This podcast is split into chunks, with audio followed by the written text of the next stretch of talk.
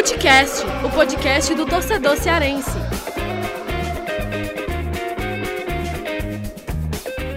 Vem que vem com a gente, rapaziada. Futecast na área pra gente fazer uma análise aprofundada desse mata-mata aí que Ceará e Fortaleza mais uma vez entram é, como protagonistas favoritos aí em busca de mais um título da Copa do Nordeste. O Ceará sonhando com o tri da Copa do Nordeste, com a possibilidade ainda de conquistar mais uma vez de forma invicta, e o Fortaleza aí mirando o bi do Nordestão. E o curioso é que a gente vê aí Ceará e Fortaleza passando como líderes dos seus grupos e os dois últimos times campeões da Copa do Nordeste, Fortaleza campeão em 2019, Ceará campeão em 2020, ou seja, não resta nenhuma dúvida desse protagonismo e dessa força do futebol cearense hoje nesse cenário regional do futebol.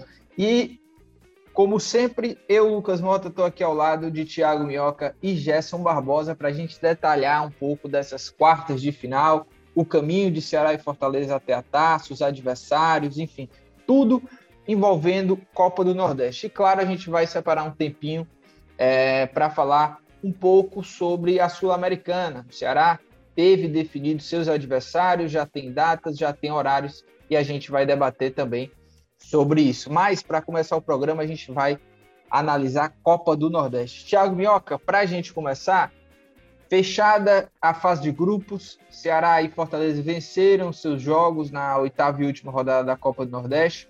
Ceará bateu o Salgueiro e o Fortaleza venceu fora de casa o Confiança. Os dois aí carimbaram a classificação, já tinham, já tinham carimbado de forma antecipada, mas nessa última rodada garantiram, garantiram a liderança de seus grupos. O Ceará passou em primeiro no grupo A, Fortaleza passou em primeiro no grupo B, o Fortaleza que tem a melhor campanha. Os dois vão jogar como mandantes aí é, no mata-mata. Ceará que vai enfrentar o Sampaio Correr nas quartas de final e o Fortaleza vai enfrentar o CSA. Thiago Minhoca, para a gente começar o debate, quero qual é a tua avaliação hoje do protagonismo de Ceará e Fortaleza, a força de Ceará e Fortaleza entrando nesse mata-mata, é, sabendo que tem também outras equipes aí, né? Nas quartas de final ainda tem Vitória e Altos e Bahia e CRB. E aí, qual que é a tua avaliação, a força de Ceará e Fortaleza dentro desse mata-mata hoje da Copa do Nordeste, Minhoca? Fala Lucas, GB, galera que está acompanhando aqui mais um Footcast, estou aqui meio a garganta um pouco avariada, mas estamos aqui recuperando, né? Cara, então, né, a liderança aí do, do dos dois cearenses, que curiosamente, uh, só para complementar mais ainda essa força, se Ceará e Fortaleza chegarem nas semifinais, eles vão ter o mando também, né? E a gente pode ter, pela primeira vez, uma final entre Ceará e Fortaleza, caso os dois cheguem na final. O que poderia causar, né, Lucas? Dos são quantos?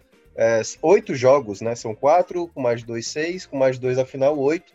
Dos oito jogos dessa fase eliminatória, né? Dessa fase final da Copa do Nordeste, a gente poderia ter seis jogos na Arena Castelão, né? Então seria algo curioso, mas a gente ainda precisa esperar para ver.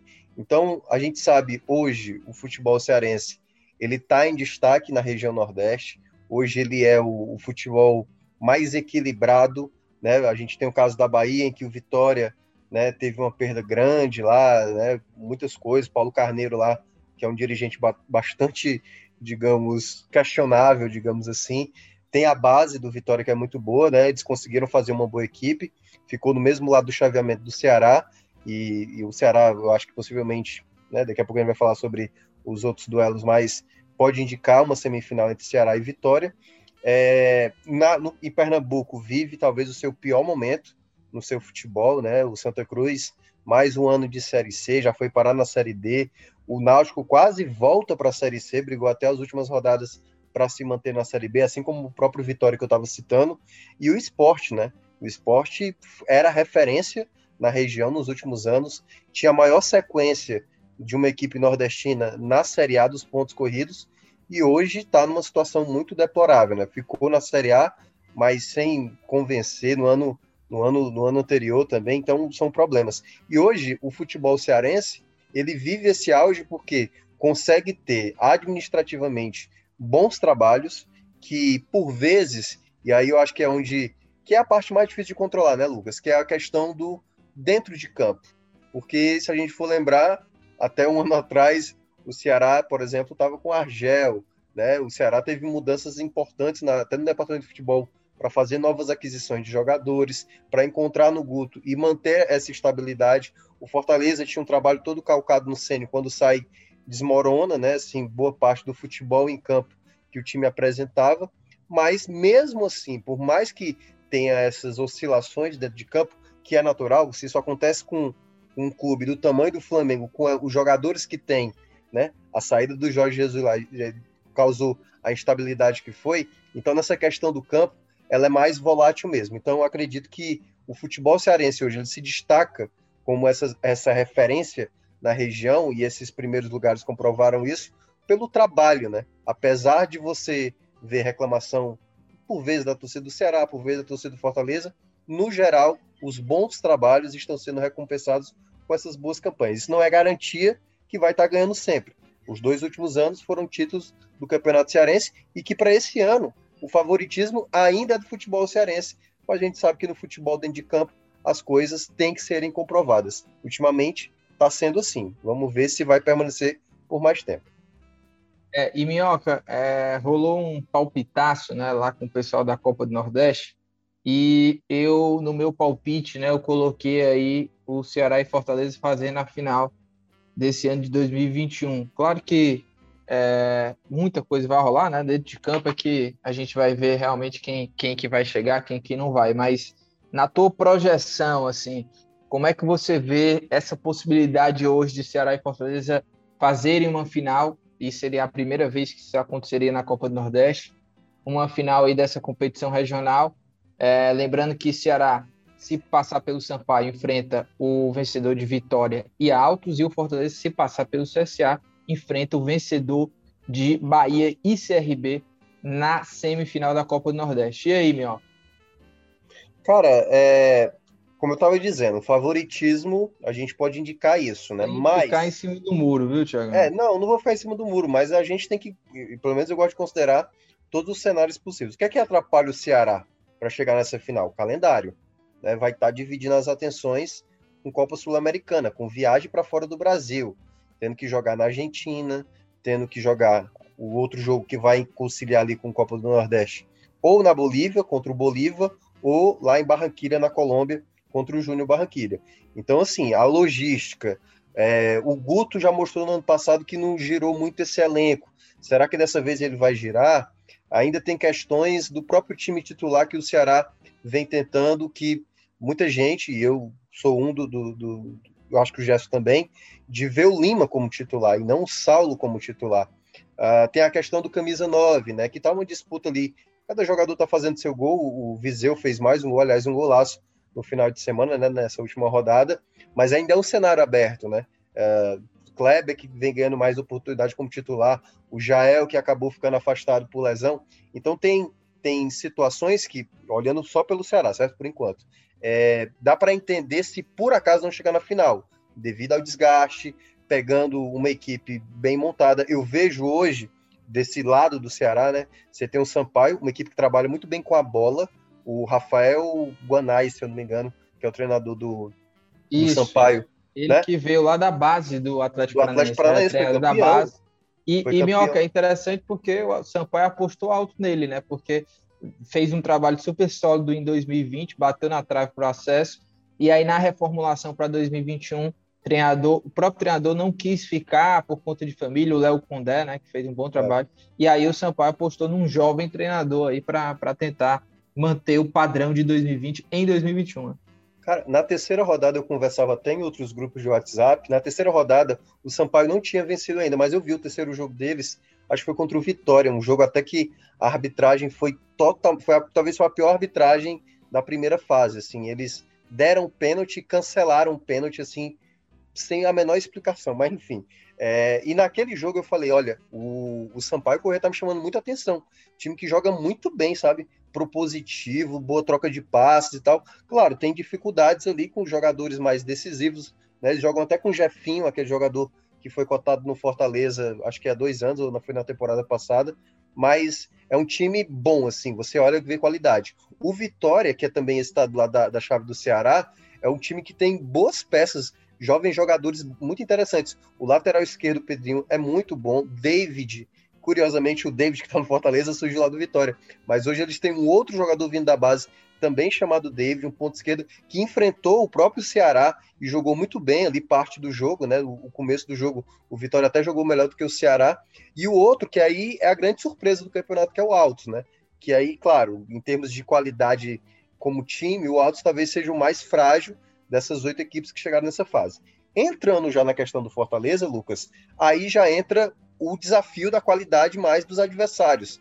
Você tem duas equipes alagoanas, eu até falei com alguns amigos, eu falei, cara, hoje é mais difícil você enfrentar uma equipe alagoana, como CSA e CRB, do que enfrentar talvez uma equipe pernambucana, que eles vivem mais um colapso lá, problemas né, internos. Teve a eleição do esporte na sexta, que foi uma bagunça e tudo mais. Então, assim, hoje o futebol alagoano, ele, ele, eu acho que ele até em termos gerais, ele se torna uma terceira força em termos de estabilidade, de planejamento, porque eu queria dizer mais planejamento. Talvez se você olhar peça por peça, o futebol pernambucano com o esporte você tem mais qualidade. Mas no, no desenvolvimento, o CSA quase subiu para a Série A, né? No ano passado, é, na Série B, fez uma campanha muito boa. O CRB também com o Roberto Fernandes é muito bom, vai enfrentar o Bahia e o CRB estava ali, liderou boa parte do grupo do, do Ceará, que tem o Ceará e o Bahia, então não é qualquer coisa. Então, o lado do Fortaleza, né, se desenha um lado mais de, de desafio técnico melhor, comparado ao do Ceará. Né? O Ceará tem a questão da logística, mas o Fortaleza, eu acho que do duelo, do, dos quatro duelos que se desenharam nessas quartas de final, o do Fortaleza é o que eu diria que é o mais parelho, é o que é o mais parelho, assim, de, de desafiante, né? Porque Bahia e CRB também eu considero bastante equilibrado, mas eu acho que o CSA chegou a mostrar nesse campeonato, embora tenha caído aí nessa reta final da, da fase de grupos, o desafio que é mais interessante de ver. Esse é o que eu estou da maior expectativa de acompanhar. É, e GB Gerson Barbosa, quero te ouvir também é, sobre essa questão das chances hoje de Ceará e de Fortaleza de fazer uma final, a, a força dessas duas equipes aí em cada chave que se encontram nessas quartas de final, porque hoje eu vejo, em termos de atuação, né, de desempenho, é, dos confrontos contra os seus adversários, eu vejo o Ceará ainda como primeiro é, em termos de atuação desses, desses times que estão nas quartas. Depois, em segundo, eu coloco ainda o Fortaleza à frente do Bahia, assim, é, em termos de, de estratégia de atuação até agora na Copa do Nordeste. Depois eu vejo, eu eu vou com Bahia, e aí é, na sequência eu colocaria aí o CSA e o CRB.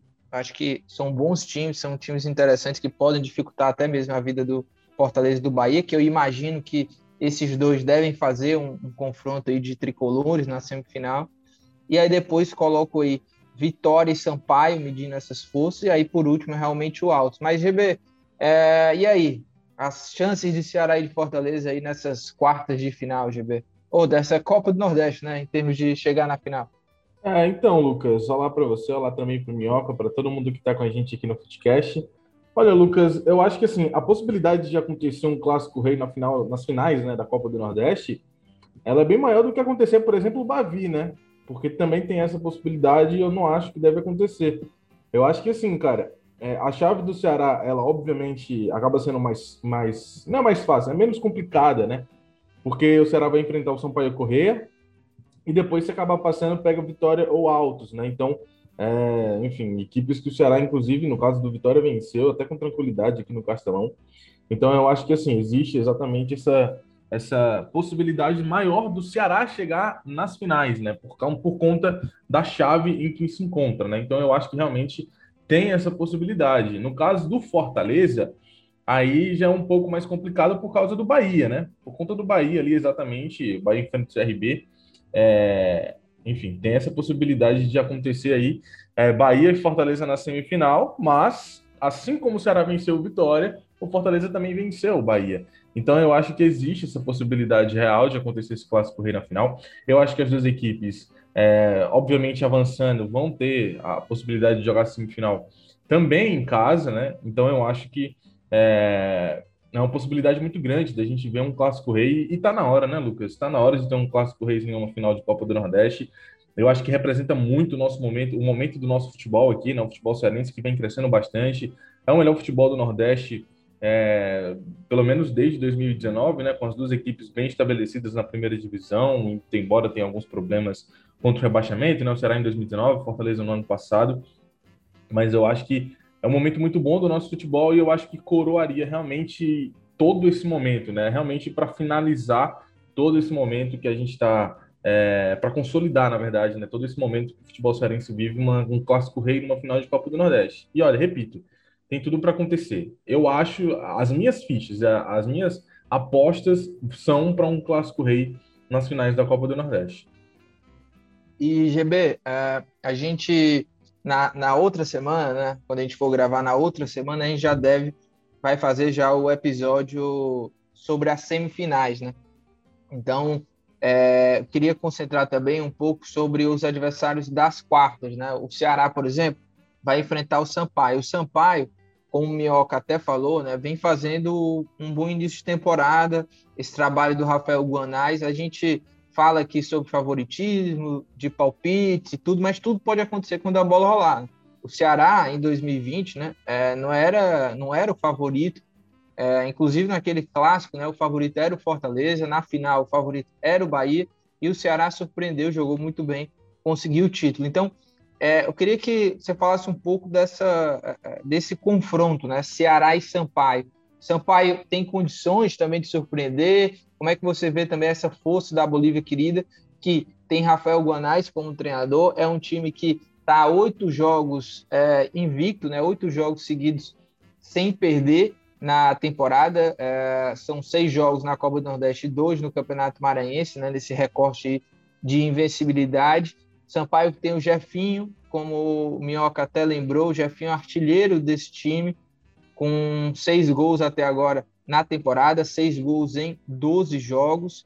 E o Sampaio, que é, nesses jogos aí invicto, né, empatou com CSA na Copa do Nordeste, empatou com ABC em 1 a 1 venceu o Salgueiro por 3 a 2 venceu o Altos por 1 a 0 e empatou com Vitória em 1 a 1 e aí, GB, o Sampaio é, pode surpreender o Ceará ou o Ceará é, tem condições realmente de é, fazer uma, né, uma atuação segura e avançar de fase? É, Lucas, surpreender sempre tem essa chance, né? É, surpreender, assim, realmente a equipe do Sampaio Corrêa pode acabar surpreendendo, sim, o Ceará, isso aí é, a gente já até imagina, né? Mas é, o que eu acredito que vai acontecer é realmente uma partida, mais uma dessas partidas tranquilas do Ceará, né? Eu acho que o Ceará vai, deve entrar com uma proposta de jogo para tentar controlar os 90 minutos, como tem tentado realmente nessas duas últimas rodadas, três últimas rodadas, na verdade, né? Muito embora não tenha tido tanto sucesso assim contra o CSA em determinado momento. Mas eu acho que o Ceará vai ter essa, vai entrar em campo com essa proposta de tentar controlar os 90 minutos, tentar fazer construir o placar o mais cedo possível. É, então, para exatamente não ter dificuldades nem ter problemas, porque o Sampaio pode acabar sim surpreendendo a equipe do Ceará. Mas assim, Lucas, eu acho que o Ceará deve passar aí, não com tranquilidade, mas acho que o Ceará deve passar sim e deve conseguir colocar ali o plano de jogo do Guto para sair ali com uma vitória de 2 a 0 talvez, um 3 a 1 uma situação mais confortável, digamos assim. E, e GB, só para fechar também aqui é, nesse detalhe aí de Ceará, Sampaio, o Minhoca até falou sobre esses jogos aí da Sul-Americana e tudo.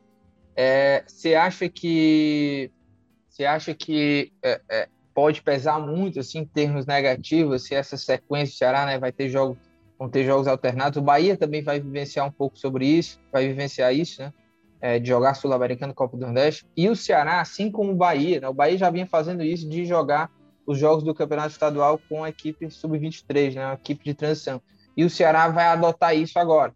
A gente ainda não sabe quando os jogos do Campeonato Cearense vão voltar, mas pode ser que aconteça na, nas próximas semanas. A gente aqui no estado do Ceará está passando por uma reabertura e talvez os jogos do Cearense voltem e entrem também nesse calendário, né? Até que ponto, né, pode pesar essa, esses jogos aí de sul-americana, de viagem, no desempenho da equipe na Copa do Nordeste. É bom lembrar, Ceará teve aí semanas livres, né, a cada jogo do, da Copa do Nordeste, já que não está disputando Copa do Brasil até agora, né, Sim, eu acho que assim, Lucas, eu acredito que é, o Guto vai precisar, em determinado momento desses, desses, desses sequência de jogos, o Guto vai precisar rodar um pouco mais do elenco, né? Até por conta da, de tudo aquilo que aconteceu no ano passado, né? É uma maratona de jogos é, muito grande e que acabou que ele foi colocando os jogadores, foi empurrando os jogadores, fazia uma troca ou outra de um jogo para outro.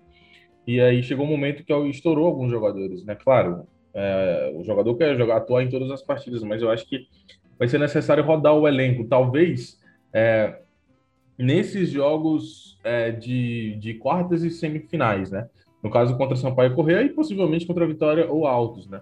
Então, eu acho que nesses dois jogos a gente pode ver um time do Ceará não igual esse esse que vem atuando nos últimos três jogos seguidos, né? Porque foi o mesmo time do goleiro ao centroavante desde o jogo contra o CSA. CSA Esporte e agora Salgueiro, os três jogos foram, foram a mesma escalação. Então eu acho que a gente pode ver sim uma mudança ou outra aí já para esse próximo final de semana para enfrentar a equipe do Sampaio. E aí força máxima na Sul-Americana, né? Para exatamente tentar rodar um pouco mais do elenco e quem sabe o Ceará chegando nas finais, podendo colocar também força máxima nessas finais. Né? Então eu acho que é, o Ceará fala que vai focar muito no, nas duas competições, que as duas competições são prioridades, quer é, vencer a Copa do Nordeste e quer ir o, o máximo possível na Sul-Americana. Mas para que isso aconteça de maneira ok, porque as viagens não são. É, não é qualquer viagem. Será vai viajar para fora do país. Né? Muito embora vai fretar os três voos que vai fazer para fora, o Ceará meio que ainda é uma viagem complicada, né? Então a gente aguarda para saber como é que vai ser a postura do time. Mas eu acho que se não rodar o elenco, Lucas, pode chegar é, a atrapalhar sim na Copa do Nordeste ou até mesmo na Sul-Americana. E, Minhoca, é, sobre o Fortaleza, né, que enfrenta o CSA, o CSA que avançou em quarto né, no, no grupo B do Fortaleza, e é um time que vem mostrando um bom futebol, né? Até o jogo do Ceará, o CSA estava invicto né, na Copa do Nordeste, só perdeu para o Ceará na, na fase de grupos. É um time que é interessante, né? Por mais que não tenha feito um bom jogo contra o Ceará, e é bom lembrar que o time estava bem desfalcado, né? Até mesmo o, o jogo né, teve algumas peculiaridades, né? Lesão do goleiro, lesão do lateral direito, que já era o reserva, e aí entrou um jogador para fazer já improvisado a lateral direito, depois o lateral esquerdo também se lesionou, e também não tinha nenhum lateral esquerdo de origem, então teve todo esse cenário, e o CSA vem fazendo uma, uma boa temporada até agora. Tem artilheiro né, no time, o Della Torre, que tem nove gols já na temporada, tem cinco né, na Copa do Nordeste, é o vice-artilheiro, é, e aí, repito também a pergunta para você sobre o Fortaleza. O CSA é um time que pode bater de frente, pode surpreender o Fortaleza, ou dá para imaginar um Fortaleza é, é, com atuação segura para passar esse CSA aí? Cara, é, esse eu acho que, eu, tanto é que eu considerei o jogo talvez mais equilibrado, o CSA é uma equipe que sabe o que faz, né?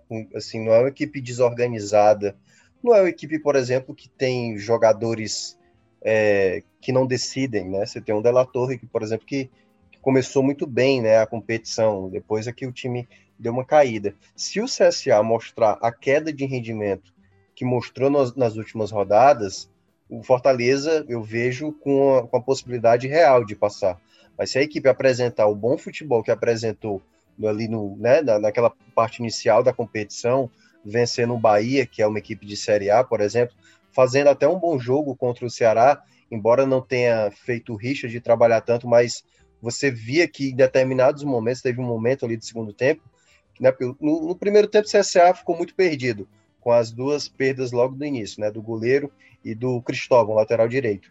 Mas depois do segundo tempo, eu gostei muito da postura do time em campo, sabe? Mesmo sabendo do que estava atrás do placar, foi realmente assim trabalhando muito bem a bola. É um time que teve uma jogada, se não me engano, pelo lado direito, né, o lado esquerdo do Ceará, que envolveu muito bem a defesa do Ceará, toque de bola muito rápido, né? Faltou mesmo caprichar mais ali no último terço, no último passe, na finalização. Mas é um time que eu, eu, vejo que o Fortaleza vai ter que jogar muito bem. É bom a gente lembrar que o Fortaleza, nos últimos jogos, se apresentou muito bem. Aliás, vamos até para ser mais justo, né? No jogo contra o Bahia, fez uma partida muito boa.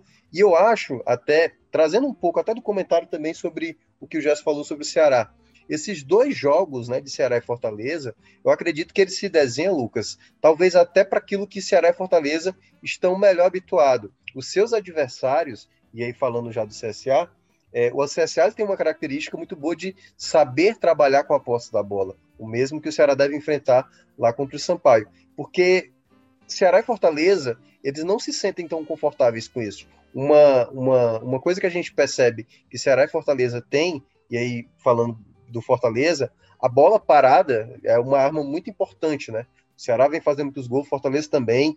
Você tem ali no Fortaleza o Pikachu, você tem o Crispim que também é, pega muito bem na bola. Acho que ainda o que o Fortaleza precisa é tentar repetir mais atuações como foi a do Bahia, porque a do Ipiranga na, na Copa do Brasil foi um jogo né, que cada equipe tentou se anular na prática, tentar anular o adversário, e que por isso que deu no jogo um pouco de queda de rendimento, e também porque o Fortaleza estava um pouco esgotado.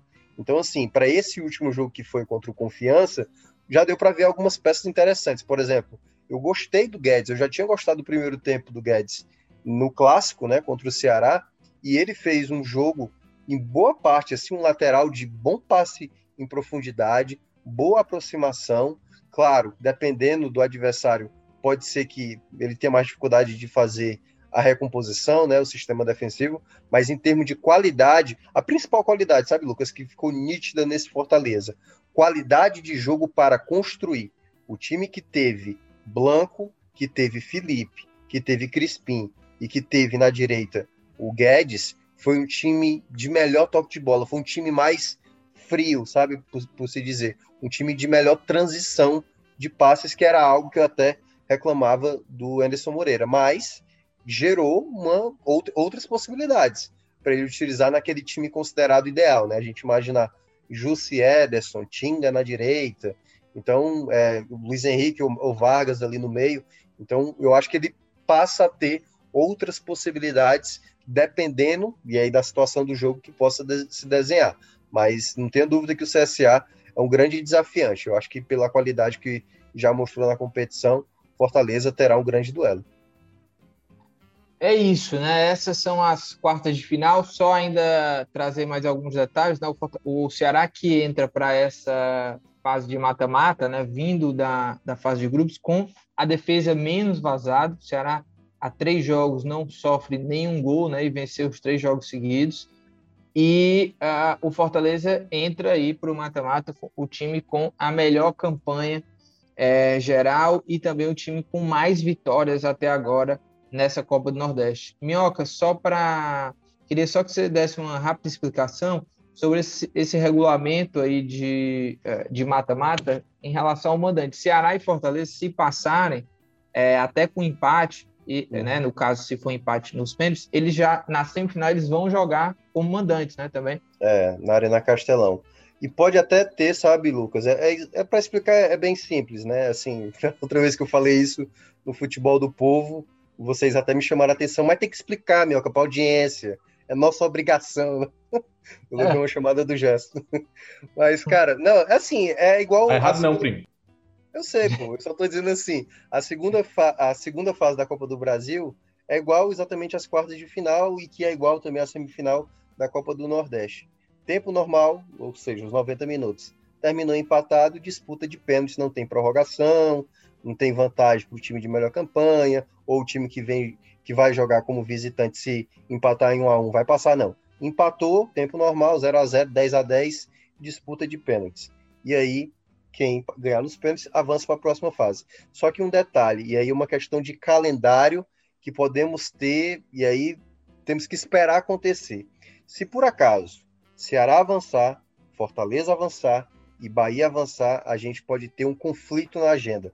Porque Ceará e Bahia jogarão na quarta-feira, certo? Antes da semifinal, isso após as quartas de final, pela Sul-Americana, vão jogar numa quarta-feira, jogo de estreia na Sul-Americana. E aí eles não podem jogar na sexta, né? Nem quinta e nem sexta. O jogo vai ter que ser no final de semana. E tem que ser no sábado, porque Ceará e Bahia vão jogar na terça-feira da próxima semana.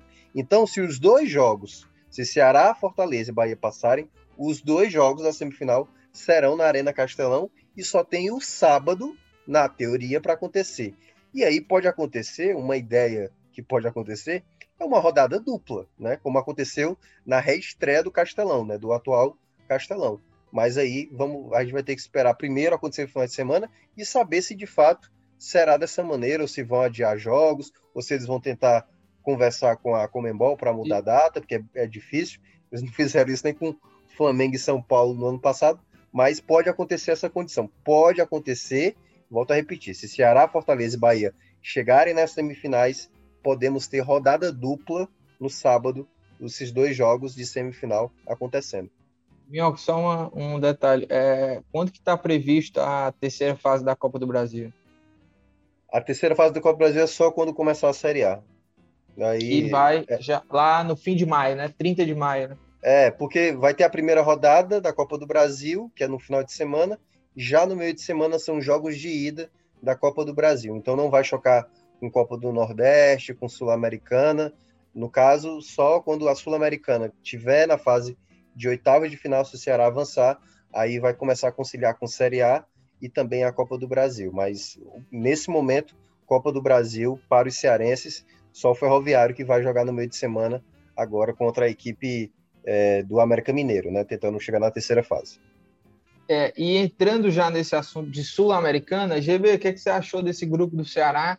Já com tabela definida, datas, horários né, dos jogos. Daqui a pouco eu vou passar. O Ceará que está no grupo que tem Jorge Wilstermann, equipe boliviana, o Arsenal de Sarandi, equipe argentina, e aí falta definir ainda o, o terceiro adversário, que no caso vai sair do eliminado do jogo entre Júnior Barranquilha e Bolívar, que são times que estão disputando ali a fase de pré-libertadores, né, a última fase da pré-libertadores, e quem for eliminado, quem perder, vai entrar nessa fase de grupos da Sul-Americana e entrar no grupo C, esse grupo do Ceará. Ô, GB, tua análise aí sobre esse grupo, é um grupo difícil, um grupo mediano, o Ceará tem condições? Quero te ouvir, GB. É, Lucas, eu acho assim, é um grupo possível para o Ceará, certo? Mas eu acho que o que vai ditar o ritmo é, do Ceará nessa possibilidade de avançar ou não vai ser logo esse primeiro jogo contra o Jorge Wilson, que, é, pelo menos a título de hoje, eu encaro como o time mais forte do grupo, né? Claro que talvez o mais forte venha de Bolívar ou é, Júnior Barranquilha, mas a título de hoje é o Jorge Wilson. E aí eu acho que é, a participação do Ceará nessa fase de grupos vai ser determinada por conta desse primeiro jogo, né? Porque eu acho que contra o Arsenal do Sarandi o Ceará é capaz de conseguir, contra é, e contra o Jorge Wilson, no título de hoje também eu acho que dá para sair de frente, né? Até porque começa jogando em casa, a primeira partida é em casa. Se vencer, já coloca esse adversário numa condição de precisar vencer no, no próximo jogo, enquanto que o Ceará, obviamente, já começa com três pontos. Então, é, eu acho que é um grupo possível para o Ceará, mas encaro como um grupo difícil, sim. É um grupo complicado para o Ceará, essa, dessa Sul-Americana. Não é um grupo que dá para pensar que, enfim, é, o Ceará vai passar com tranquilidade. Não sei nem se o Ceará vai passar, né? Acho que realmente é um grupo, eu diria que de 0 a 10, um grupo de dificuldade é 7,5 para 8, né? Então eu acho que é, existe sim possibilidades para o Ceará, mas acho que o Ceará vai precisar jogar sem erros, vai precisar estar nos melhores dias, com jogadores inspirados, sem perder tanto gol como vem perdendo em algumas ocasiões. Então é, é um grupo possível para o Ceará, Lucas. E Minhoca, e aí, concorda com o GB? E assim, em termos de elenco, né? O Ceará é, não tem assim condições de bater de frente aí com essas equipes aí que estão no grupo do Ceará? Então, Lucas, é, eu vejo como um bom grupo para o Ceará, né? Assim, não é um grupo de extrema dificuldade. Por exemplo, o Red Bull Bragantino, que é um outro representante brasileiro, né? Pegou, acho que um grupo até que eu acho que o Ceará tivesse nele, eu não consideraria nem o Ceará, se fosse duas vagas, talvez brigando por essas, por essas vagas, né? Porque Emelec, Tolima, são equipes que frequentam muito ali, né? Pré-Libertadores, pré fase de grupos de Libertadores, são muito habituadas. O Ceará, que apesar de não ter enfrentado nenhuma equipe internacional, tem duas equipes aí do grupo que o GB mencionou, né? É, o Jorge Wilstermann e o Arsenal de Sarandi, que não estão vivendo uma boa fase, que estão num momento delicado. Tudo bem, é, Jorge Wilstermann, acho que boliviano está na quarta rodada, então ficar perto da zona de rebaixamento ou não, ali é, é pouco espaço de tempo. Mas são equipes que já têm uma certa rodagem, né? O Arsenal já foi campeão de, de, de, de da, da, própria Sul-Americana. Mas eu acho que o grande desafio é quem virá do confronto lá da Libertadores, né? O perdedor, o eliminado. O Bolívar, que é quase como se fosse o, o Flamengo lá da Bolívia, né? Eu acho que é o, o, clube de maior torcida, uma equipe muito difícil, tem a questão da altitude. O primeiro jogo que vai ser contra o, se for o Bolívar, será lá em La Paz. Então é a questão de altitude, é um time que joga bem, chegou a vencer o Júnior Barranquilha no jogo de ida lá na Bolívia, né? Então assim, eles têm a vantagem para o jogo que vai ser no, no na quinta-feira, né? A gente está gravando aqui na, na segunda-feira, então eu considero um, um, desafiante bem complicado. E o outro é o Júnior Barranquilha, que, cara, todo ano o Júnior Barranquilha tá pegando um time brasileiro e dá um trabalhinho, viu? Dá um trabalho, e não é qualquer time brasileiro. É enfrentando o Flamengo, é enfrentando sabe? Acho que não tô lembrado, não sei se chegou a enfrentar o Fluminense ou pegou o Atlético Mineiro, mas chegou a enfrentar equipes brasileiras das mais ricas, né, aqui do, do nosso país e deu trabalho, deu muito trabalho mesmo. Então, eu acho que o grande desafio do Ceará é com essa equipe aí que ainda está indefinida. Porque, Lucas, a grande questão é, é, é só passa um, né? Então, assim, eu acho que, claro, o Ceará tem que aproveitar a competição, a gente chegou a falar isso mesmo até do, no ano passado sobre o Fortaleza, que o desafiante era complicado e que o Independente também não vivia grande fase quando a gente até é, começou a, a, estudar mais o Independente né, naquele período. É, e até a gente falou, né? Ah, por mais que não passe, curte, né? Curte a competição. E eu acho que, no mínimo, o Ceará tem que saber curtir a competição, sabe?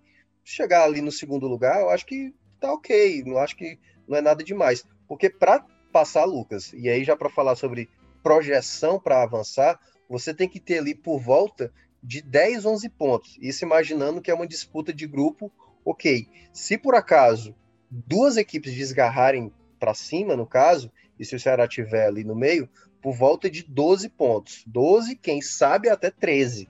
E aí seria realmente uma disputa onde as outras duas equipes vão tão mal que só duas sobressaem, né?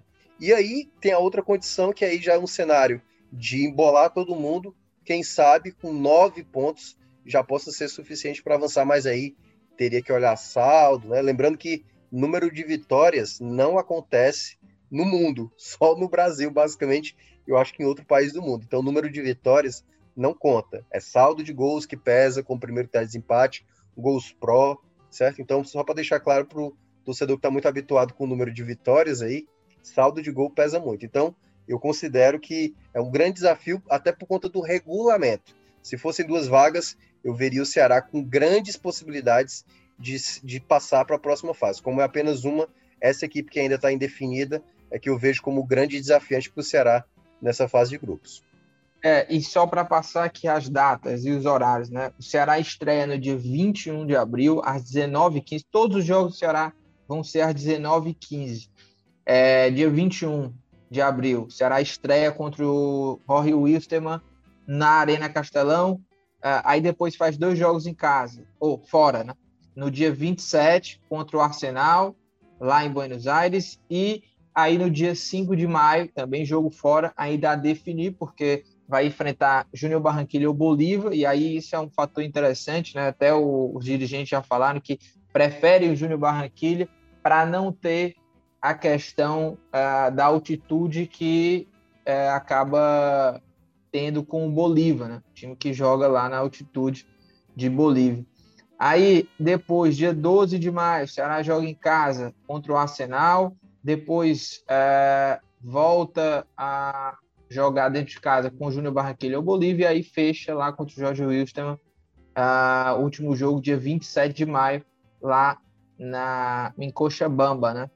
Então, só para recapitular esses últimos três jogos: dia 12 de maio, dia 20 de maio, o Ceará jogando em casa, e dia 27 de maio, uh, o Ceará fecha aí a sua participação na fase de grupos contra o Jorge Wilson lá em Cochabamba. Gerson, uh, o Minhoca falou aí sobre essa projeção de pontos nos jogos dentro de casa, né? Imaginando esses adversários aí do Ceará e ainda, enfim, até mesmo independente de ser Júnior Barranquilha ou Bolívia, você acha que o Ceará entra como favorito jogando em casa ou não? Jogando em casa, jogando em casa talvez seja, Lucas. Eu acho que o Ceará tem a força, tem o potencial de realmente vencer esses adversários em casa, na estreia também contra o Jorge Wilson. Mas eu acho que até os três jogos que o Ceará vai fazer em casa, existe sim uma possibilidade de o Ceará vencer os três, né? O Ceará é muito forte jogando no Castelão, pelo menos não foi assim no ano passado, mas agora parece que está melhorando. Então eu acho que é, voltando a ser né, um, um bom palco para o Ceará. Então, acho que tem sim possibilidade do Ceará ser favorito jogando em casa, não só do, contra, contra, o Jorge Wilson, mas os três jogos, né? Eu acho que tem sim essa possibilidade, mas eu não vejo como um favoritismo grande, porque eu acho que tem muito torcedor também que está achando que o Ceará vai conseguir passar com tranquilidade, e também não é assim, né? São times de três realidades diferentes da do Ceará, então eu acho que é aguardar para ver como é que vai ser essa situação, porque embora os times, no caso do Jorge Wilson e do Arsenal de não estejam bem nos seus campeonatos, não vivam bons momentos, eu acho que o Ceará é, tem que ter cuidado com essas equipes, porque, enfim, são times que, que têm costume de jogar também competições internacionais. Então, é realmente uma situação para aguardar, mas eu vejo sim, Lucas, eu vejo o Ceará como favorito sim, não só contra o Jorge Wilson, mas eu acho que contra o de Sarandi e contra o outro adversário também que vem, acho que em casa o Ceará tem favoritismo, talvez não tão grande, né? Mas eu diria um favoritismo de 60 a 40 assim, para o lado do Ceará. É isso, né? Com essa com esse, esse comentário do GB, a gente encerra por aqui o episódio de hoje, né? A gente vai para as dicas aleatórias, mas só para lembrar que a gente ainda vai falar muito de Sul-Americana, a gente ainda vai falar muito também de Copa do Nordeste. Né? Na próxima semana a gente já tem um episódio é, já repercutindo repercutindo os jogos das quartas, né? A gente espera que Ceará e Fortaleza estejam nas semis, né? Quando for na segunda-feira a gente esteja comentando aqui essas classificações de Ceará e Fortaleza, mas claro, isso tem que ser conquistado lá dentro de campo. Simbora que agora é dicas aleatórias.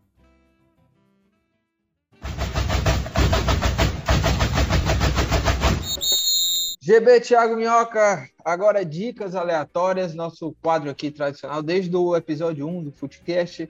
GB, e aí, o que, é que você traz de dicas aí? Vamos lá, Lucas. É, a minha dica, ela é envolvendo mais uma vez os esportes eletrônicos, né? Mas outro esporte eletrônico, né? Mas CS, agora é outro, né? Porque no próximo domingo, de 18, é, às 13 horas, tem a final do, do, do, primeiro split, né? A final do primeiro, primeiro, primeiro campeonato brasileiro do ano, né? Porque são dois. A final do primeiro split lá do, do campeonato brasileiro de League of Legends, né? O CBLOL. É, eu ando assistindo, andei assistindo os playoffs lá, eu gostei bastante. Tô conhecendo agora também o League of Legends e é espetacular, cara. É muito legal também, depois que você passa a entender o negócio, é muito legal de assistir. E a minha dica é essa, cara. Final da CBLOL, Pen Game contra Vorax, acontece no próximo domingo, 13 horas, lá na Twitch da CBLOL. Boa, essa é a dica do GB. E GB é o seguinte, viu? É você que é o nosso gamer aí, eu troquei de celular e agora eu tô podendo baixar alguns joguinhos no celular. Então, a minha dica vai ser de jogos, viu? Também aí para quem gosta de jogar no smartphone. E a minha dica, eu tô viciado em Fórmula 1 e aí, obviamente, baixei o jogo da Fórmula 1.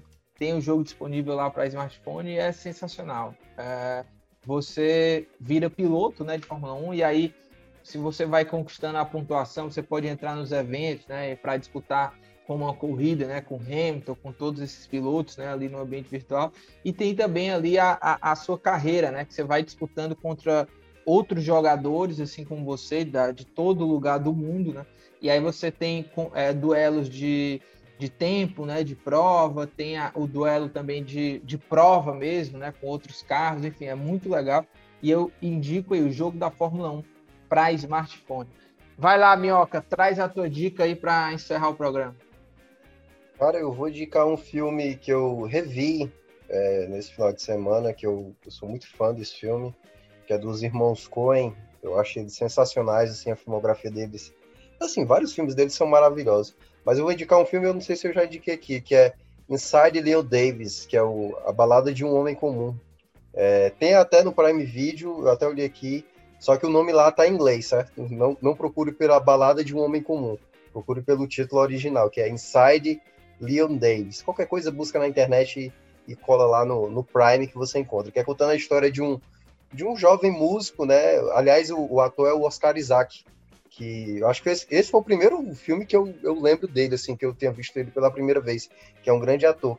E é contando a história que é ele, no caso, um músico, que ele é um cara, como é que eu posso dizer? Eu vou até falar aqui, a gente tá no podcast, pode falar.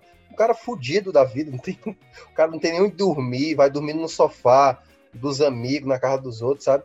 E ao mesmo tempo ele quer tentar ganhar dinheiro com a música, né? Ele, ele faz folk, né? Essas músicas folk, ali no, no, no, no 1960 e tal, vai contando a história lá do, dele, e vai acontecendo as coisas. Enfim, não vou contar o que é o filme, o que acontece, mas vai mostrando a trajetória desse personagem. É um filme de um arco de personagem, né? Então, eu gostei muito desse filme. Tem a, a, a que você tá apaixonado agora, a Carrie Mulligan, que faz ah. também esse filme.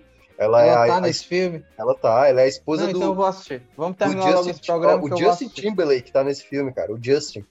Ele tá nesse filme. Justin tá, vixe, também tem uma Tá, Justin Timberlake. Não é, é, o Justin Timberlake, o cara do NSYNC, não confundir. E... Certo. Tá. Só existe esse no mundo, viu? Pois é, e aí é, ele e a Carrie Mulligan, que são um casal lá, que é, é, são amigos dele, e ele tá envolvido numas, numas merda grande. Ele não consegue resolver nada na vida dele. Tudo dá errado na vida dele. E o filme ele é um pouco de comédia, eu acho legal o estilo de comédia que os irmãos Coen faz, porque é aquela comédia do cotidiano, sabe? Que é você fica irritado com a maneira como as pessoas. Eu vou, eu vou, eu vou falar uma cena bem rapidinha. Tá um Qual é o nome do filme? Inside Leon Davis, ou A Balada de um Homem Comum, certo? Tá. Procura esse filme lá, Inside, e, enfim, procura aí. Aí tem uma cena que é bem específica. O produtor dele, que é o cara que agencia ele, ele é um cara bem, bem velho, sabe? E ele fica perguntando pra secretária dele, que também é bem velha, você viu a lista da cidade de, de Connecticut? Ela, oi, a lista? Aí ele, é, a lista. De Connecticut, ela, ele é, e ele no meio, ouvindo assim, dois, dois senhores assim com problema de audição, e você fica agoniado pra caramba. Então, assim, é uma, ele é um filme leve, mas assim, um cara cheio de problemas, você quase não, nem torce por ele, mas é um filme que eu gostei muito, cara. Tá lá no, no Prime Video, só ver. É, ele não é um filme novo, né? Não, 2013, né? 2013. 2013. É. Show, show de bola. É isso, meus amigos. A gente vai ficando por aqui. É, lembrando que este podcast é uma realização do Povo Online na edição nossa amiga Mariana Vieira. Um grande abraço, até a próxima. Valeu!